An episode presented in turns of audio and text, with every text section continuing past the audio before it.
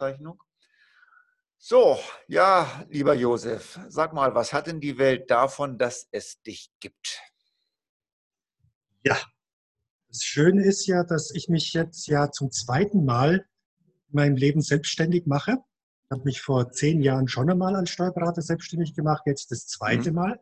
Okay. Und äh, ich habe mir dann überlegt, was kann ich jetzt auch äh, mit den Erfahrungen der ersten Selbstständigkeit anders machen, besser machen als die anderen 85.000 Steuerberater in Deutschland. Ja, genau, genau. Du lebst Und, in? Äh, jetzt wieder in, äh, in, der Nähe von München, in Taufkirchen-Vils. Ich war vorher ein Vierteljahrhundert in Hessen okay. und äh, war also fünf Jahre in Frankfurt, 20 äh, Jahre in Büdingen okay. und bin jetzt wieder zurück. Also dort, wo ich schon einmal in der Nähe war, okay. hier in der Nähe von Mühldorf, gebürtiger Münchner. Okay. Ja, es ist ganz angenehm, dann wieder hier in der Gegend zu sein. Ich war übrigens jetzt gestern, äh, da gab es ein Webinar, also ein Online-Seminar, ähm, auch von Xing, war ich in der Nähe des Starnberger Sees. Übrigens, den kennst du, glaube ich, äh, so ein bisschen den Starnberger See. Ja, ich lebe hier am Starnberger See. Alles gut. Das meine ich damit, ja. Also du warst äh, hier in Starnberg? Nein, du warst nicht in Starnberg, du warst... Ähm äh, bei, bei Münsing. Ich war also, ich habe einfach, bin, bin mal entlang gefahren am Starnberger See, um dann irgendwo im Grünen dann äh, den Laptop aufzubauen, weil das war so ein ah. drei Stunden Online-Seminar, oh äh, wo okay. man sich dann gegen, gegenseitig vorgestellt hat. Das war die Xing-Gruppe aus Frankfurt-Main, jetzt habe ich es wieder. Ah, okay. Und habe ich mir gedacht, wenn ich am Sonntag schon ein Drei-Stunden-Seminar mitmache, dann will ich wenigstens ein schönes Umfeld haben und das habe ich ja. gestern auch wirklich genossen. Ja, also und, wir leben äh, da, wo andere Urlaub machen, Josef, das ist so. Also ich halte fest, du bist auch, fängst auch gerade erst an, du bist erst 35 Jahre Erfahrung, also auch noch relativ jung, hast das Leben noch vor dir und das ist ja. So ist es. So ist es, ja. Ähm, und jetzt aber, um auf die Frage zurückzukommen, ja. was äh, kann ich denn anders? Meine Spezialität, äh, die klingt erstmal nicht so berauschend, ist die hundertprozentig digitale Arbeitsweise. Was aber mache ich ganz anders als alle anderen Steuerberater? Mhm. Äh, gut, das eine ist, ich scanne alles ein, was die Mandanten mir hereingeben. Okay. Digitalisiere es selber nur für mich. Das heißt, der Mandant kann seine Arbeitsweise völlig beibehalten, wie er es möchte. Ich bin okay. weder Missionar noch auf sonstiger äh, Tour unterwegs. Ich verlange von niemandem, dass er für mich einscannt. Wenn okay. der Appetit mit dem Essen kommt später, dann werde ich dem nicht im Weg stehen. Okay. So, also ist schon mal diese, dieses Einscannen äh, bedeutet ja praktisch, dass, äh, die Lösung heißt ja, dass die Kunden die Übersicht behalten und sie einfach Zeit sparen. Äh, ja, und zwar, dass sie nebenbei alle meine Mandanten vollständig digitalisiert sind, mit allem, mhm. ohne dass sie dafür extra etwas bezahlen. Denn ich nutze nämlich äh, die, die digitalisierten Belege dann für die äh, Buchhaltung lade die ins Rechenzentrum hoch und das Schöne ist, äh, innerhalb einer Woche spätestens hat jeder meiner Mandanten Zugriff auf seine Belege im Rechenzentrum. Es hat jeder Mandant sein eigenes Portal, ähm, auf das er kostenfrei zugreifen kann. Und ähm, das Einzige, was er braucht, ist halt ein Browser und ein Gerät mit Internetanschluss. Das heißt, es reicht theoretisch auch ein Handy, soweit das Display okay. dazu ausreicht. Das Vielleicht. ist das, Okay. Und das Na, möchte ich so, gerade noch ergänzen. Ja. Ähm, ich buche alles, was hereinkommt, egal ob steuerlich relevant oder nicht relevant. Und das macht mit Sicherheit kein anderer Steuerberater in Deutschland. Die Idee ist folgende, alles, was mir der Mandant schickt, war ihm mhm. wichtig, sonst würde er es mir nicht schicken. Okay. Und äh, ich schätze das also wert, indem ich alles verbuche, habe entsprechend den Kontenrahmen dann aufgebohrt, sodass ich das auch alles verbuchen kann jeder Beleg bekommt seinen persönlichen Buchungssatz, wird festgeschrieben, ist nach GOBD die nächsten zehn Jahre mindestens okay. garantiert auffindbar. Und der Mandant hat halt einfach völlig, die völlige Sicherheit, dass er nichts verlieren kann. Okay. Und ich gehe mal davon aus, dass das nicht zu Hause auf deinem iPad gelagert wird, sondern dass wenn du, damit, das fragen ja meine Mandanten auch, man sagt, Herr Flugmacher, Sie machen ja. unsere ganze Finanzplanung, Sie legen das Geld an. Was ist, wenn Sie morgen nicht mehr da sind? Also wir haben bei uns, ja. ich habe ja keinen Zugriff auf das Geld, meine Mandanten will ich ja auch gar nicht. Und genauso ist es bei dir ja auch. Die Daten bleiben ja im Besitz des Kunden. Ja, äh, ganz konkret ist es so, dass äh, ich das Rechenzentrum Agenda in Rosenheim nutze. Mhm. Habe also extra nachgefragt. Äh, dieses Rechenzentrum hat drei Standorte in Bayern, ausschließlich in Bayern. Mehrere Standorte sind ja wichtig für Ausfallsicherheit. Denn es gibt ja nicht nur den Datenschutz, sondern vor allen Dingen auch die Datensicherheit. Ja, klar. Äh, dass die Daten nicht verloren gehen. Das heißt, die Daten liegen im Rechenzentrum. Alle meine Mandanten bekommen die Zugangsdaten zu ihren eigenen äh, Unterlagen, auch wenn sich die Wege trennen. Zum Beispiel, also wenn, wenn der Mandant einen, einen hübscheren Steuerberater findet oder was auch immer, mhm, okay. äh, sind die Belege, die ich bearbeitet habe, die nächsten zehn Jahre unbeschränkten Zugriff des Mandanten.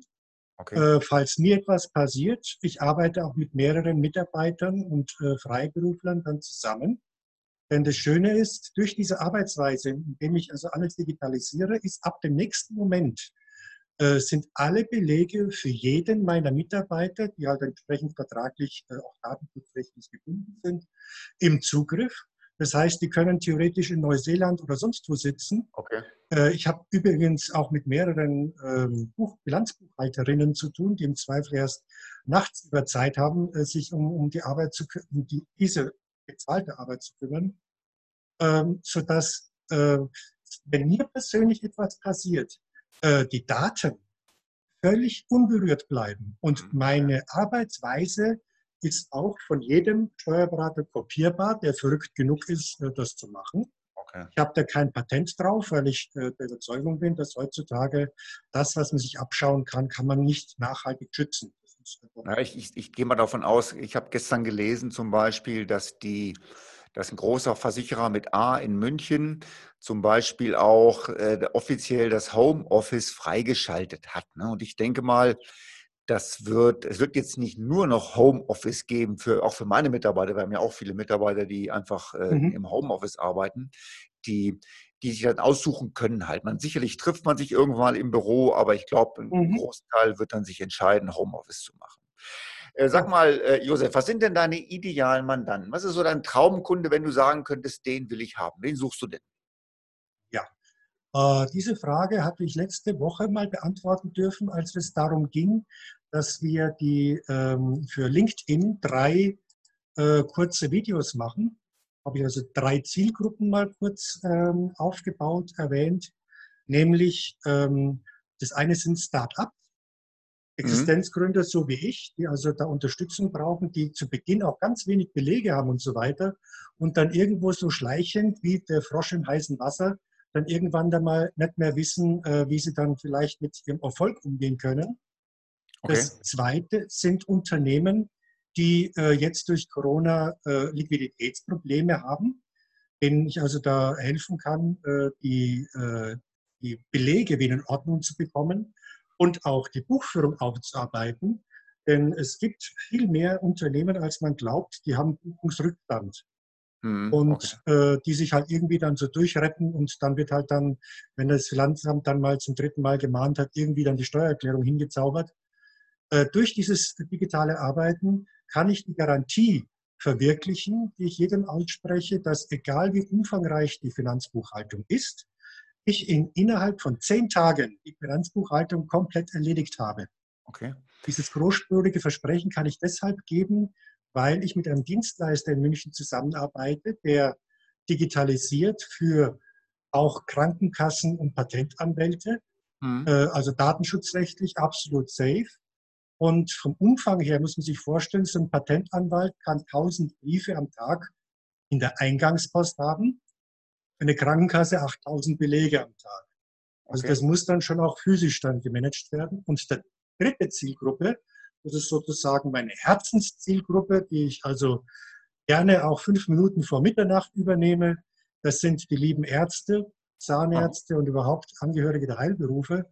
Ich habe ja gesagt, ich war 20 Jahre in Büdingen tätig, war zufälligerweise auch in dem Umfeld der ärztlichen Verrechnungsstelle Büdingen und ich habe halt auch zwei Zusatzqualifikationen, die ich in Ehren halte, die mich also qualifizieren für, oder wo ich äh, wochenlang lernen durfte für Heilberufe, also Ärzte, mhm, Zahnärzte, okay. Tierärzte, als auch für im Gesundheitswesen, Apotheken, Krankenhäuser, Pflegedienste.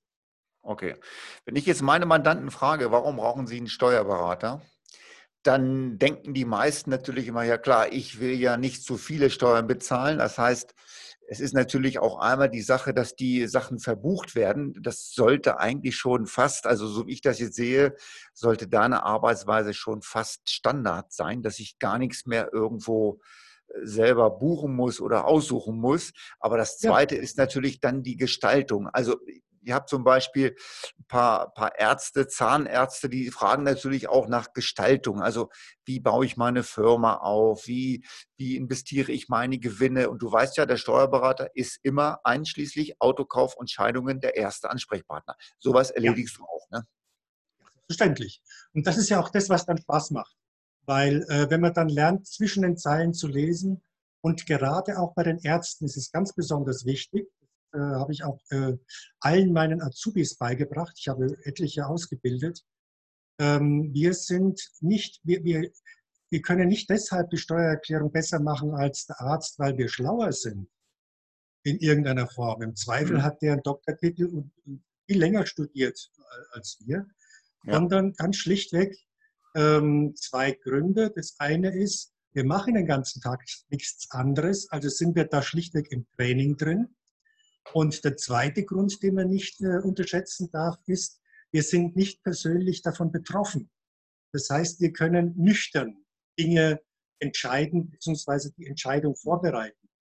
Ist halt deswegen geht man halt auch zum Scheidungsanwalt, weil der halt dann als Dritter halt dann nicht mit blutunterlaufenen Augen halt dann irgendwie äh, dann äh, schaut, dass er noch was auf die Seite bringen kann, weil einfach dann die Hormone oder die, die, äh, das äh, Adrenalin mit einem durchgeht, also das Hirn, was man ja auch hat, okay. sondern weil man eben als drittes halt ganz anders halt ähm, ja, den Überblick hat. Also wenn man zu tief selber drinsteckt. Wenn man also dann wirklich ja. im Wortsinne den Wald vor lauter Bäumen nicht mehr sieht, weil man nicht mehr drüber fliegen kann. Also halten wir fest, halten wir fest, wenn ich zum Beispiel Mandanten habe, die, ich habe öfter mal, mal Witwen, ne? klar, Männer leben halt nicht so lange, weil wir anders mit unserem Leben umgehen. Wenn ja. ich jetzt eine Witwe habe mit ein paar Immobilien, mit einem Depot, wo steuerlich halt nicht viel gestalterisch zu machen ist, aber es muss ja auch irgendwo äh, gebucht werden. Wir wollen ja Übersicht haben über die ganzen ja. Geschichten dann ja. ist es rein theoretisch so, dass ein Telefongespräch und ein Scanner ausreicht, um mit dir ins Geschäft zu kommen. Oder halt ein junges Startup, was noch eigentlich gar kein Steuerberatergespräch so richtig braucht, weil sie sind ja völlig auf die Firma fixiert. Wir brauchen nur ja, Telefon ja. und einen Scanner. Äh, ja, Scanner natürlich wäre wär, wär, wär, technisch interessant, ist aber überhaupt keine Voraussetzung. Wirklich, überhaupt nicht. Ja, Handy ist ja also das Gleiche. Ein Scanner ist ja nichts weiter wie ein Foto, ne? Handy war jetzt gemeint äh, zum Fotografieren, ich dachte zum Telefonieren. Okay, nein, also selbst das wäre jetzt überhaupt kein Thema für mich, weil, äh, wie gesagt, wenn ich dann die Eingangspost bekomme, habe ich jetzt vor kurzem auch einen Beitrag geschrieben. Ich schreibe täglich einen Beitrag derzeit auf meiner Website hm. www.giot.tax, also Gersner Josef Steuer. Ja. Und äh, da war eben auch ein, ein Thema, dass ähm, wie, wie gehe ich mit den Belegen um, die meine, äh, mein äh, meine Kanzlei erreichen. Und es ist, ich handhabe es tatsächlich so einfach aus dem Servicegedanken ist vielleicht schon abgebrochen, aber tatsächlich möchte ich mich in die Rolle meiner Kunden, meiner Mandanten hineinversetzen. Sobald ich einen Brief, äh, Papierbrief aus dem äh, Kasten ziehe, bekommt dann mein Mandant entweder eine WhatsApp, ein Telegram oder eine E-Mail äh, mit der Überschrift, Ihr Brief ist angekommen. Mhm, dann steht dann drin, äh, bis wann werde ich den dann bearbeitet haben, einfach nur als Feedback. Und äh, dann scanne ich den ein im Laufe des Tages. Wenn das zu viel wird, dann gebe ich es halt dem Dienstleister, natürlich Nachrichtsprache mit dem Mandanten. Es, wird, es werden die, die Unterlagen nie das Haus verlassen, ohne dass ähm, der Mandant etwas weiß. Okay. Und äh, da, in dem Moment sind die gesichert. Und der Mandant sieht es ja lustigerweise auch dann selbst, wenn er sich jetzt in sein Portal aufschaltet. Ja, was ist denn jetzt alles eingescannt? Das ist eine ganz andere Art der Zusammenarbeit.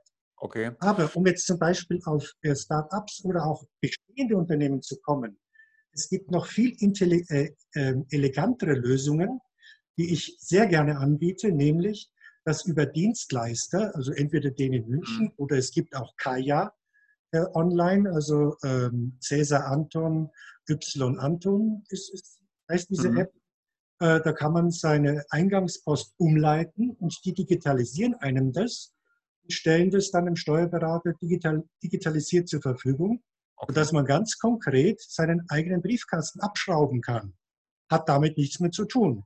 Und das ist die Vision, die ich habe. Ich habe vor ein paar Jahren, als ich auch mit Professor Krug zusammensaß, der ist im Vorstand nach wie vor der DATEV, und ich äh, erzählte ihm meine Vision Steuerberatung 2025. Das ist aber schon ein paar Jahre her. Ja. Und da sagte ich ihm, der Steuerberater der Zukunft ist für mich der Trust Center des Mandanten. Das heißt, die Stelle, der der Mandant absolut vertraut. Der er ähm, meinetwegen auch die Liebesbriefe aus der wilden Zeit anvertraut mit Gott, dem nee. äh, Wissen, es wird nie auf, äh, es wird nie irgendwas passieren. Also wirklich Trust Center des Mandanten.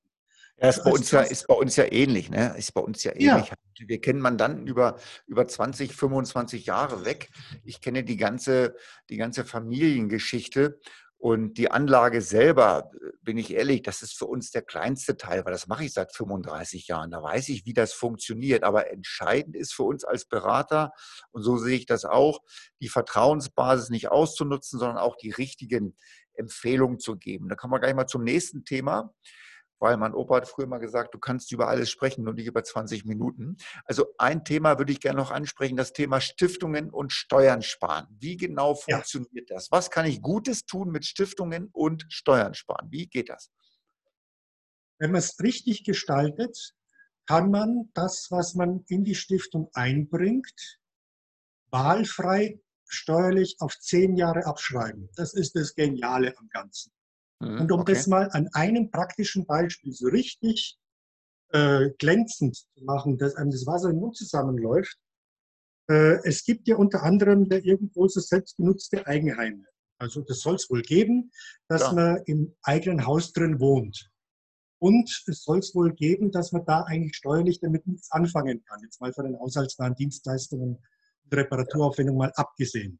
Weniger, ja. Und, aber und möglicherweise ist man dann schon so kurz vom Pflegeheim. Alters, also von, von der Statistik her, nicht von, vom körperlichen Zustand und geistig sowieso nicht, aber von, mhm. von der Statistik her. Und wird gern halt mit diesem Wertgegenstand, der wahrscheinlich ein paar hunderttausend wert ist, was so richtig Schönes anfangen. Mhm. Und jetzt nur mal, um den Mund wässrig zu machen. Es ist möglich, wenn man es richtig macht, dass man eine eigene Stiftung gründet, sein eigenes Häuschen da einbringt und bei der Gelegenheit eine Spendenbescheinigung bekommt über sein eigenes Häuschen und diese Spendenbescheinigung über mehrere hunderttausend Euro die nächsten zehn Jahre äh, bei der Steuererklärung, und zwar lustigerweise erst bei der Steuererklärung, mhm. völlig frei entscheidet, wie viel hätte ich denn gern davon. Also ich kann es aufteilen, ich kann es aufteilen praktisch. Ja, das ist das Schöne. Und zwar nicht linear, sondern man kann jedes Jahr aufs Neue entscheiden, wie viel hätte ich denn gern von dieser Steuerbescheinigung diesmal abgeschnitten. So wie man halt früher dann diese, diese Tafelgeschäfte hatte, wo man dann auch irgendwas abgeschnitten hat. Ja, genau. Vor ein paar Jahrzehnten. Das so, war noch seine Zeiten. Ne? Genau, das war letztes Jahrtausend. Und ja. so halt wirklich das nur mal so als vor dem geistigen Auge, eine Immobilie, in die man sein ganzes, seine ganze Lebenskraft hineingesteckt hat, mhm, die man okay. schon x-mal renoviert hat, die mehrere hunderttausend Euro wert ist, man diesen Wert weiß, aber man natürlich keinen Käufer finden will, der einem dann den Wert beweist, weil man dann die Hütte los ist. Also mal, hier in Starnberg, hier in Starnberg, Josef, ist so eine Doppelhaushälfte. Da sind wir nicht bei ein paar hunderttausend, sind wir ganz ja. schnell, aber wirklich schnell bei 1,5 Millionen. Zustand spielt fast keine Rolle, weil nur das Grundstück das Entscheidende ist. Ne? Also jetzt sind zwar, jetzt sind zwar die 20, jetzt sind zwar die 20 Minuten schon überschritten, aber, ja, eins, aber eins kann ich noch draufsetzen. Nämlich, wenn man es ganz richtig anstellt, dann kann man sich mit dem Wert und mit den entsprechenden Partnern aus dem eigenen Haus sein persönliches Altersheim bauen, inklusive persönlicher Pflege. Okay. Okay. Das, das ist wirklich sehr dann, dann macht es dann macht's richtig Spaß. Absolut. Sehen Sie, ja. wenn man dann, also, also verstehst du, Entschuldigung, wenn man dann wirklich das, woran man jahrzehntelang gearbeitet hat, indem man dann die Früchte trägt, baut sich eine Stiftung mit dem eigenen Namen. Die Stiftung hält Jahrhunderte, der eigene Name wird Jahrhunderte nicht untergehen. Okay. Man darf weiterhin in diesem Haus wohnen bleiben. Man hat das Wohnrecht, wenn man es richtig gestaltet. Äh, es steht halt als Eigentümer halt dann die eigene Stiftung drin und nicht man sich selbst. Okay. Aber wozu hat man denn Eigentum? Dass man halt nicht rausgesetzt werden kann. Absolut. Ob, das wäre das wär ein, ein sehr spannendes Thema, weil ich glaube, wir könnten das noch ganz tief erörtern, würde heute aber den Rahmen sprengen. Aber das wäre ein Thema zum Beispiel für unsere Gelddinner. Äh, ja. Gelddinner ist folgendes: Wir haben früher, also ich sag mal jetzt vor der Corona-Zeit, alle vier, sechs Wochen lang ein, ein Kochstudio gemietet. Dort hat ein Koch für uns lecker gekocht, hat uns viele Sachen gezeigt und ich habe äh, nebenbei halt einen Vortrag über sichere, rentable Kapitalanlagen gehalten. Und ja. das wollen wir jetzt wieder, so wie denn wieder irgendetwas möglich ist, als, als Gelddinner wieder starten, aber diesmal halt mit, mit Partner zu einem speziellen Thema. Das wäre ja hochinteressant, wenn ich sage, ich referiere über Thema Geldanlagen, was viele interessiert, aber auch das ja. Thema Steuern ist halt interessant, ne? logisch, das wollen die Leute halt. Gut, ich meine, was halt so richtig sexy wäre, das wäre halt das Thema Stiftung, gerade mit diesem Beispiel. Und ja, meine klar. Idee zu diesem Dinner wäre halt, dass man das relativ bald beginnt. Und zwar, so wie ein Fernsehkoch, dass man halt eine Kamera aufstellt, fröhlich da brutzelt dass man so viele Leute halt mal schon hinzu einlädt, wie heutzutage verantwortbar ist. Und der Rest schaut halt dann per Zoom oder so dann einfach zu. und kann sich vielleicht ne? oder kann dann sich vielleicht die Aufzeichnung später anschauen als Appetitanreger für das nächste Dinner. Ja, und also wäre man halt dann flexibel, auch wenn dann mal wieder der Lockdown hochgefahren werden würde oder so, dass man dennoch so Termine einhalten kann, ja. äh, weil äh, in so einem Studio lässt sich ja alles darstellen. Und ich denke mal, ich denke mal, der Corona ist, das Corona ist noch nicht vorbei. Also die Zahlen, ich weiß es nicht, was jetzt im Urlaub noch passiert. Die Leute hocken schon viel zu sehr wieder aufeinander. Die Sorglosigkeit, wenn ich das beobachte, nimmt schon wieder zu. Und äh, ich denke mal, das dass irgendwann wieder später härtere Sachen kommen werden, leider. Ne? Das ist halt so. Ne? Ja, das ist völlig normal. Denn äh, es ist eigentlich eine positive menschliche Eigenschaft, dass man sich an Gegebenheiten gewöhnt. Und ja. ansonsten würde man ja wahnsinnig werden. Ja. Dass man jetzt halt bei dieser Gewöhnung halt dann dabei draufgehen kann, das ist halt natürlich nicht so lustig. Aber wir werden über Jahre, wenn nicht sogar Jahrzehnte mit dieser äh, äh Corona-Erkenntnis leben müssen. Ich, es, ja, möglicherweise haben wir ja auch schon Pandemien überlebt, von denen wir halt nichts wussten, weil äh, wo man sich halt dann nur gewundert hat, dass so viele Leute auf einmal sterben. Ja. Äh, und man hat es halt auf Grippe geschoben oder sowas. Okay. Äh, ja, mein Gott, das ist halt. Deswegen, wir werden uns anpassen müssen. Ja. Es ist eine schöne Eigenschaft des Menschen, dass er nicht nur vergessen kann, sondern auch sich anpassen kann. Das ist das, was uns vom Computer unterscheidet. Also eines der Merkmale, die uns vom Punkte unterscheiden und die das Leben aber auch lebenswert machen. Okay. Denn äh, nichts ist äh, barmherziger als das Vergessen vergangener äh, äh schlechter Erlebnisse. Josef, ein tolles Schlusswort. Ich bedanke ja. mich für deine Zeit, dass du dir die Zeit genommen hast. Wir werden sicherlich noch die eine oder andere Sache auch für, vielleicht mal live zusammen machen, weil ich denke mir, dass wir aufgrund unserer Ausrichtung, also kundenorientiert zu arbeiten, Schnelligkeit, da einfach den, den Punkt der Zeit einfach getroffen haben. Ich ja. wünsche dir alles Gute, genieße den Sommer und bis demnächst mal. Danke. Herzlichen Dank, Stefan. Bis dann. Ciao. Tschüss. Ciao.